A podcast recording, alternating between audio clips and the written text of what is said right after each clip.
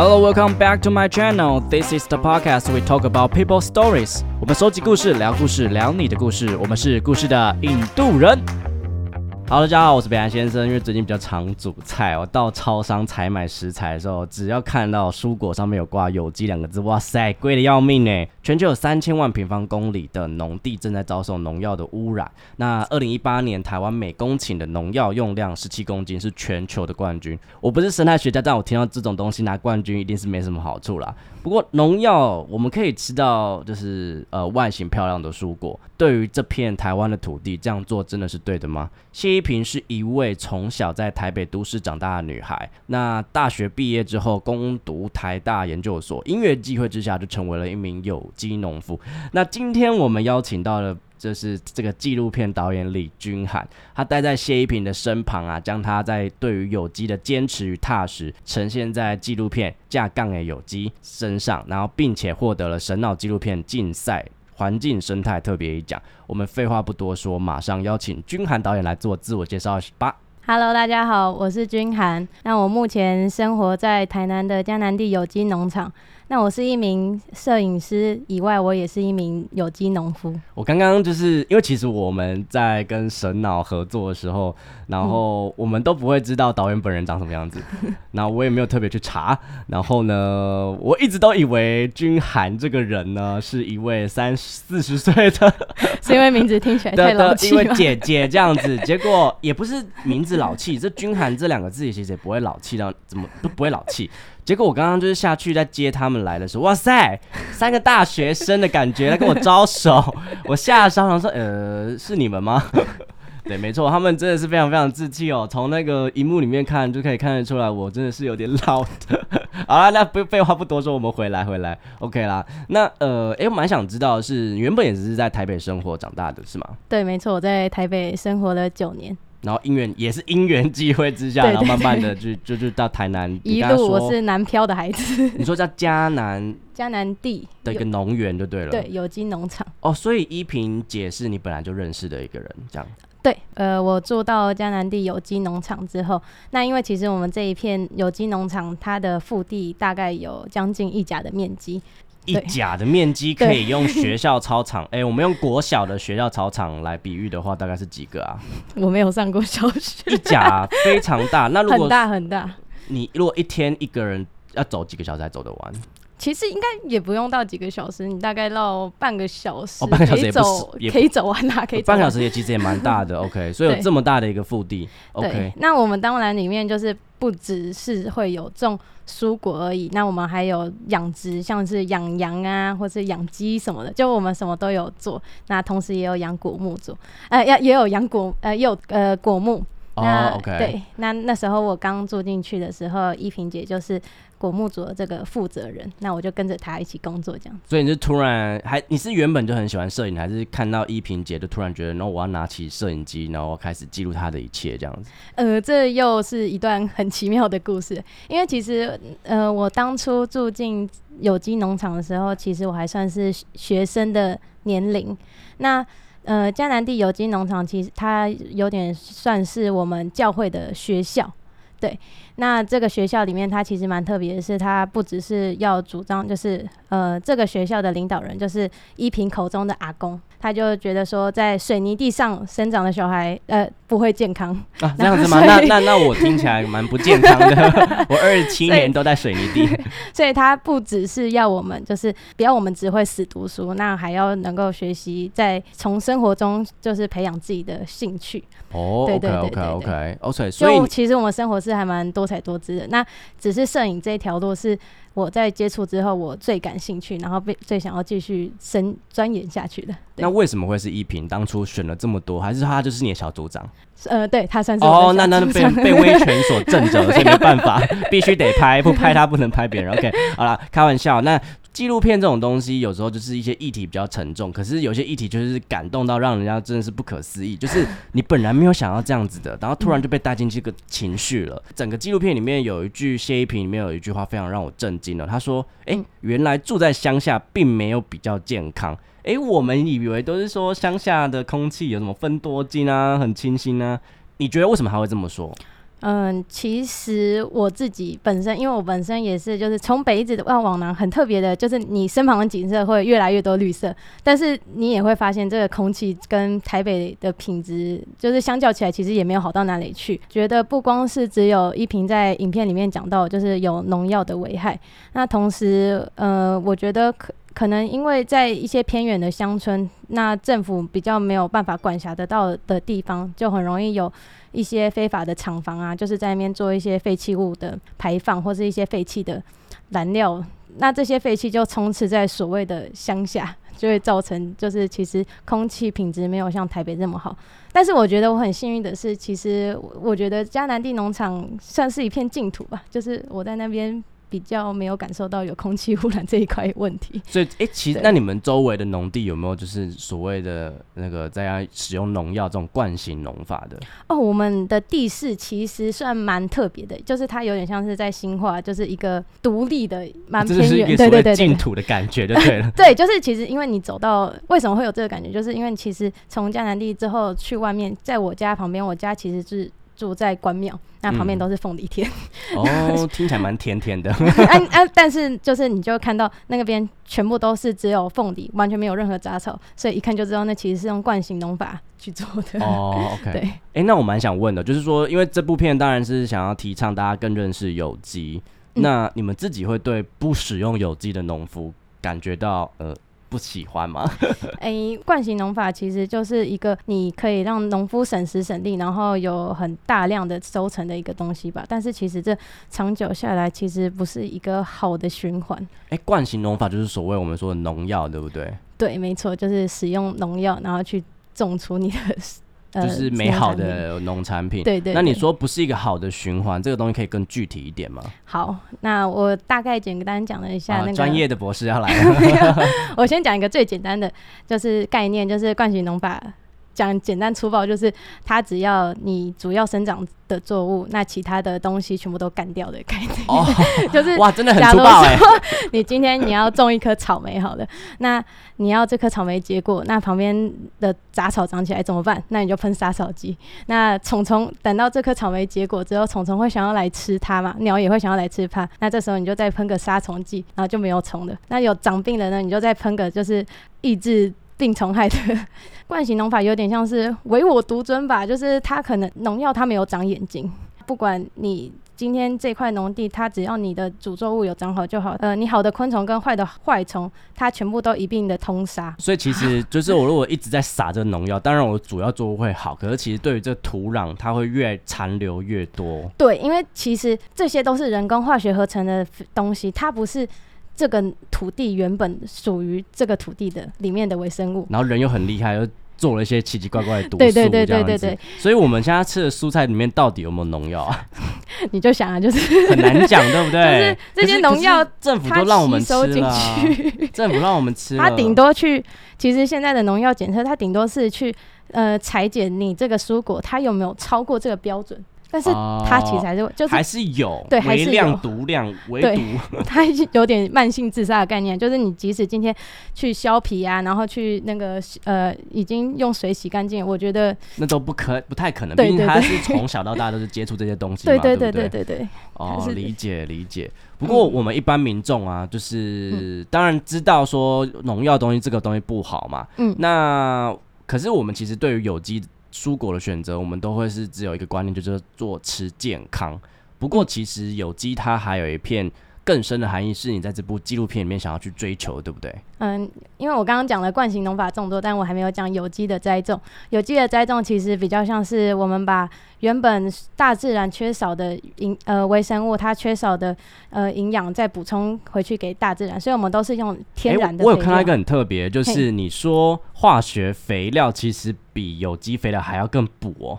对，它那个肥力还要更强，化学肥料吗？对啊，因为它是人工一直合成合成上去的啊，听起来很恶哎，就是因为大家就是想要追求更高，大家现在的社会都想讲求要高效率嘛，所以大家就是人类都是贪心。所以，所以如果你今天想要把它补足这个营养的话，你可能要用好几倍，你可能要爆好几包肥料，多倒几下这样。对，就是其实我们有。就是有去访问过更其他的农场，就是可能他们呃一般惯性农场他们所需要使用的肥料可能只有一呃可能只有一包，但是我们就要补上十包的营养。一包等于十包，对对对对，那你那今天是五十公斤，我们就要搬五百公斤的肥料给那些那么也不用去健身房啦。对啊 OK，所以除了吃健康之外，你们更想要去提倡的这个含义会是什么？就是呃，吃吃健康其实都还是很表面，但是就像我刚刚讲到的，就是我们是在给这个大自然补足它一些呃缺乏的营养，我们把我们把大自然它原本失去的东西再还给它，那土地就会再呃种出更丰盛的结果给我们，所以这其实算是一个善的循环。农药它不只是会残留在这些植物里面，它它还是它更是会残留在土地里面，那最后就会造成这个土地盐碱化，那就死掉。那就是有一个有一则研究，就是有说到，其实用惯性农法种出来的农地，它其实到后来百分之八十都就是它都是没有办法使用的，就是死掉是真的完全种不出东西对，它就是被盐碱化，因为就会变成说你的你要施下去的肥越来越多，呃，但是它给你的产量却是越来越少，哦，那这样子所以，它是一个很坏的循环。所以这件事情一直在发生。那那些农夫，我们现在是吃的那些蔬果，可能后续会越来越少，也有可能，就对了。对，其实对对对对对，，O M G，听起来政府感觉该该做点事情。我觉得，呃，其实用一个很简单的例子来讲，就是就像人生病了嘛，你一直给他吃药，那吃药当然就是你很快就会好的，没错。但是这些药吃多了，就是你吃过量的药，对人体其实是有害的。那惯性疗法就在做这件事情，但是。做有机农法的概念就是呢，你平常就是吃保健食品、吃微生物，那你先把你的身体养壮，那你也有足够的免疫系统，你的免疫系统够强壮，那你自然而然你就不会生病了。哦，好会举例对哦。OK OK OK，好。不过我们说回来，就是说，如果当今天有人这样问你，就是说，哎、可是我今天要花那么贵的一个呃价格，我去买到一个瑕疵品，嗯因为毕竟有机农法种出来的就是比较会有一些虫虫的蛀啊，或是就坑坑巴巴啊。这你要这你要怎么回复？然后我我会先问他一个问题，我会说你有看过你买的你所谓的有机农产品上面有没有贴有机认证标签吗？哦，因为其呃老师，因为其实我们有机农产品它要能够放到有机市集上去贩售，它都是要经过很严格的标准的，才能够去贴这个有机认证的标章。它有机认证，它不是你口头说哦我是有机的，那我就是有机的。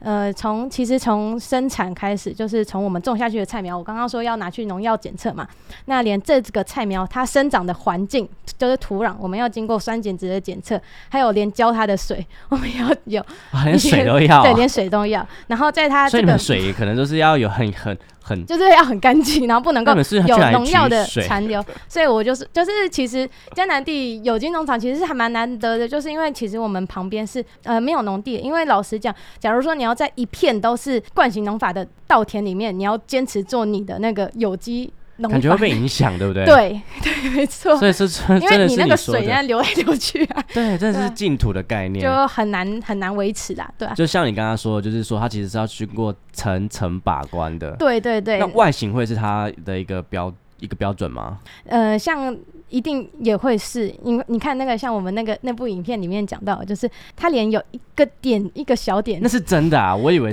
真的就是要被淘汰掉。可 是有机因为一个小点被淘汰掉的，他们的标准是什么？觉得不好看就淘汰淘汰掉了。对，然后对，但是就是，但他们就会觉得说消费者没有办法，就是我们自己也会觉得说，哦，消费者他今天要买来买，那就是他可能想要买到一个好的产品，所以我们也会尽量精挑细选，提供好的产品给我们的顾客。那我们讲回来，就是说在拍摄加杠的有机这个过程之中，你势必是自己要亲身进入农地。嗯那你自己觉得在拍摄的过程之中非常艰辛的一点会是什么？我觉得看我晒成这样，应该对晒太阳真的是很少来宾跟我一样黑的哦。对对对对，因为我是觉得我还蛮黑的。其实天后的影响对我们来说不是太艰辛，我觉得艰难的应该是在拍这支纪录片的本身吧，因为我自己也是算是第一次拍，啊、哦，我第一次拍然后就拿到这个大奖，还蛮厉害的。然后我也完全没没有经验嘛，然后就开始拍了之后才知道说，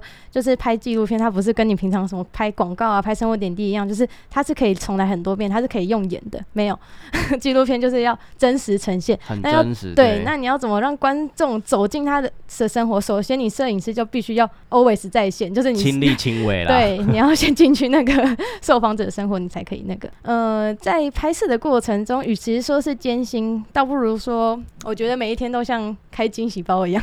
呃，前一天说你要去拍摄，就是采黄收黄金果很丰收的画面，结果隔天到了现场，然后就发现那个果子都被那个松鼠吃光光。松鼠吗？对对对对对，然后就完全都不在你的预期之内，但是你就有发生这样的事情是不是？有真的有，然后所以我们就，然后刚好依萍姐就很无奈，然后我们就 OK 赶快换个角度去拍，然后就拍到哦，她被这些果子被果子狸吃掉，被松鼠吃掉的，就是她很无奈的这个表情。哇，你们这情绪起伏好大，所以你们在去采访的过程中，你们会大家先讲好我们要拍什么，嗯嗯嗯，跟你大概整个纪录片要呈现的方向这样，，呃，因为他也要知道说大概要准备什么这样子。然后跟我们说果子熟了可以去采，他就采熟的时候没得采。本来昨天还在练习说要给你们看这果子怎么吃比较甜结果突然变成突然变哭戏这样。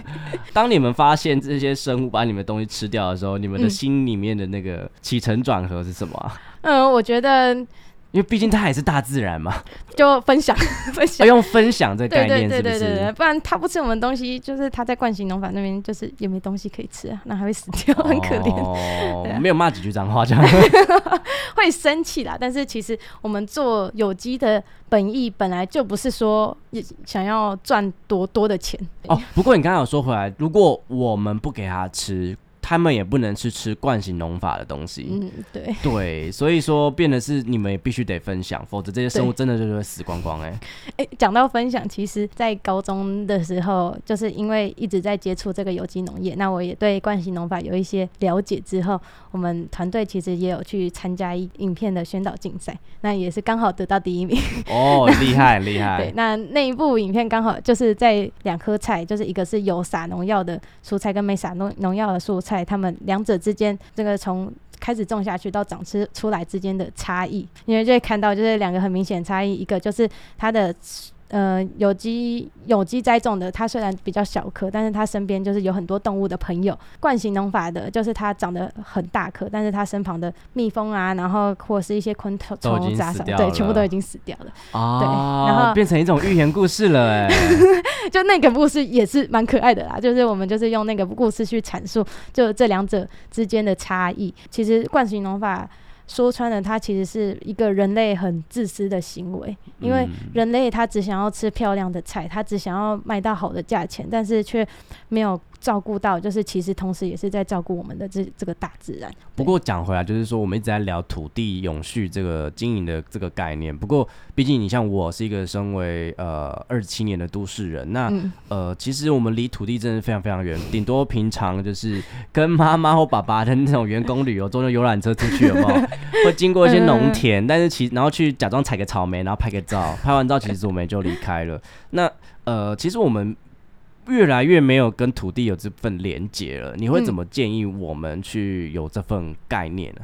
其实我觉得大家想要开始亲近土地，它不一定就是你要亲自下去做农，它才是才算是接触土地，或是说友善土地啦。给钱就好，是不是？呃，不是，我觉得是这样子，我觉得可以从选择开始，选择对，可以从我们的食衣住行，就像呃，你做环保，你今天少一个塑胶袋，你今天减少生产一个垃圾，那它是在爱这片土地。那选择有机，那其实跟做环保也是相同的价值。假设你今天去大卖场，你愿意多花几十块钱买一个有有机标章的认证的蔬菜，那其实其实这是一个供需的，就是概念啦，就就是市场啦。对对对，你有这个需求，那我们农夫就会更愿意生产这些有机的农产品出来。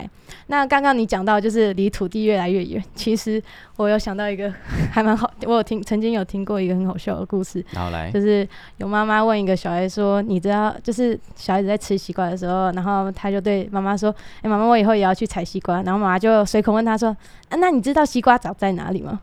你知道西瓜是长在哪吗？我真的不知道西瓜长在哪里。哎、这个没有蕊过耶。西瓜长在这么重，感觉嗯，大家会猜地上，但是感觉有陷阱题，所以我猜树上吗？然后西瓜，那那个小孩的回答也是跟你一样，他说西瓜长在树上，但是其实西瓜是长在沙土上。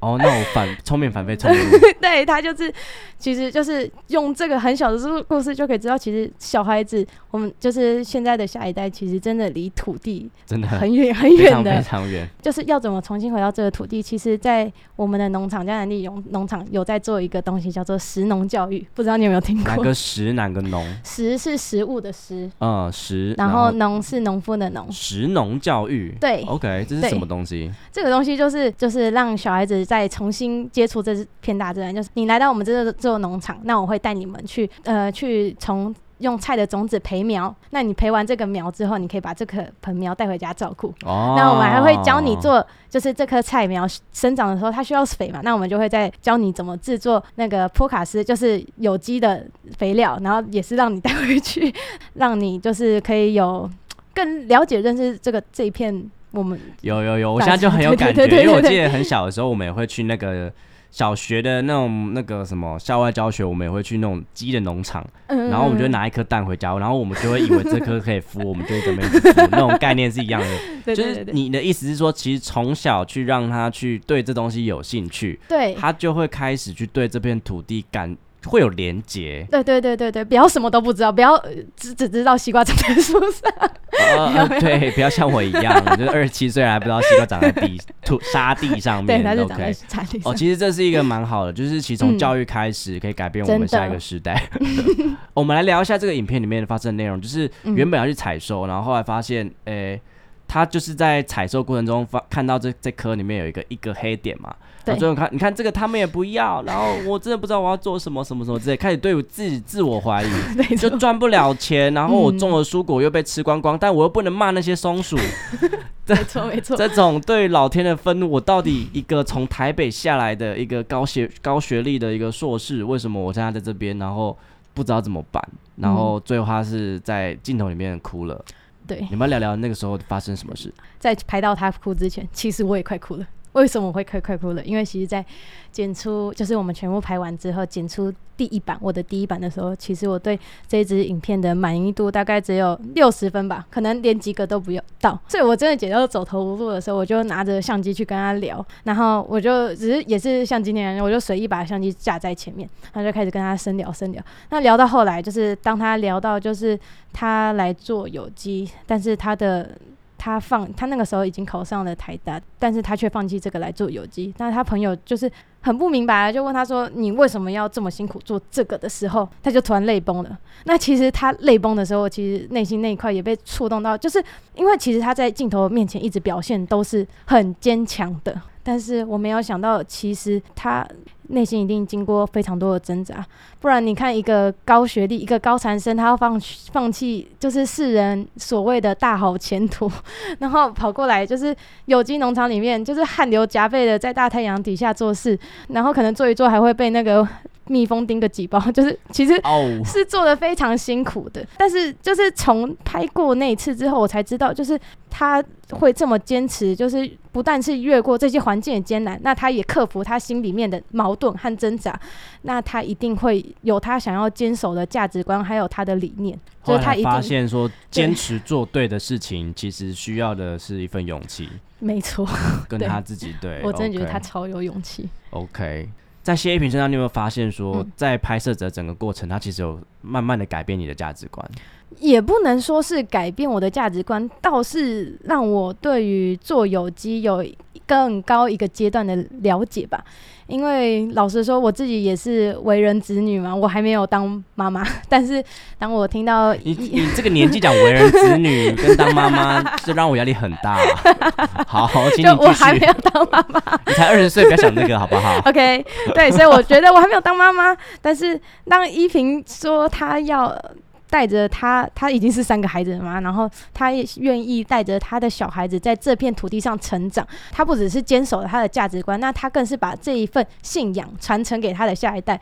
我觉得就是这就是传承的重要性，因为其实现在土都市上，老实讲，乡下。你去稻田上看，其实越来越少年轻人会跟着爸爸妈妈务农。其实，在稻田里面，很多真的都是老人家，所以我觉得传承这个东西很重要。就有一句话叫做“嗯，生不如养，养不如教，教不不如陪”。那依萍她就是真的用行动去陪伴她的孩子，然后也把价值观，把她所认为对的那个价值观，用行动去让让孩子知道他 呃有点像身教，对对，他有多爱这片土地。那他也是希望他的孩子能够跟他一样，从小爱这片土地，跟亲近这一片土地。如果我们最后用那个架杠的有机，然后总结一个你想要透过这个作品去告诉世人，就告诉我们这些死老百姓什么东西的话，你会想要说些什么呢？我想要讲的其实有两个面向。那我第一想要讲的就是，嗯，其实现在的社会风气都是在讲求 CP 值这个东西嘛，付出的东西跟你的收获要能够成正比。但是有时候不要去一昧的去追求就是 CP 值，不要一昧去追求就是很多利益的事情，因为呃，其实小小一颗拔蜡，它背后其实所承载的意义，其实远超过你购买你购买这颗拔蜡的价钱。一颗小小的有机农。呃，有机拔蜡，然后纵使你可以去买很多颗惯性农法的拔蜡，但是我们的地球只有一个。那还有另外一方面，我想要讲的是，我从依萍身上看到的是呃一个很鲜明的个人特质，就是我知道了什么叫做一个人用一生坚持做对的事情。对，因为要能够做好一件事情。不简单，那你要找到一件对的事情，坚持下去更是不容易。哇，坚持到底。哎，我真的觉得今天这位来宾真是来势汹汹啊！我觉得君涵是你才二十岁，两千零二年出生的，是不是？真的是非常优秀哎！就是对于我，因为其实我我今天有做了一些资料，但我其实发现我都不太需要用上，因为我觉得君涵都可以帮我补的非常非常齐全。那也蛮其实蛮开心，我们未来就是这样讲，话好像很老。不过就是说，我们这个有机现在有机界里面有那么有优秀的，比如说。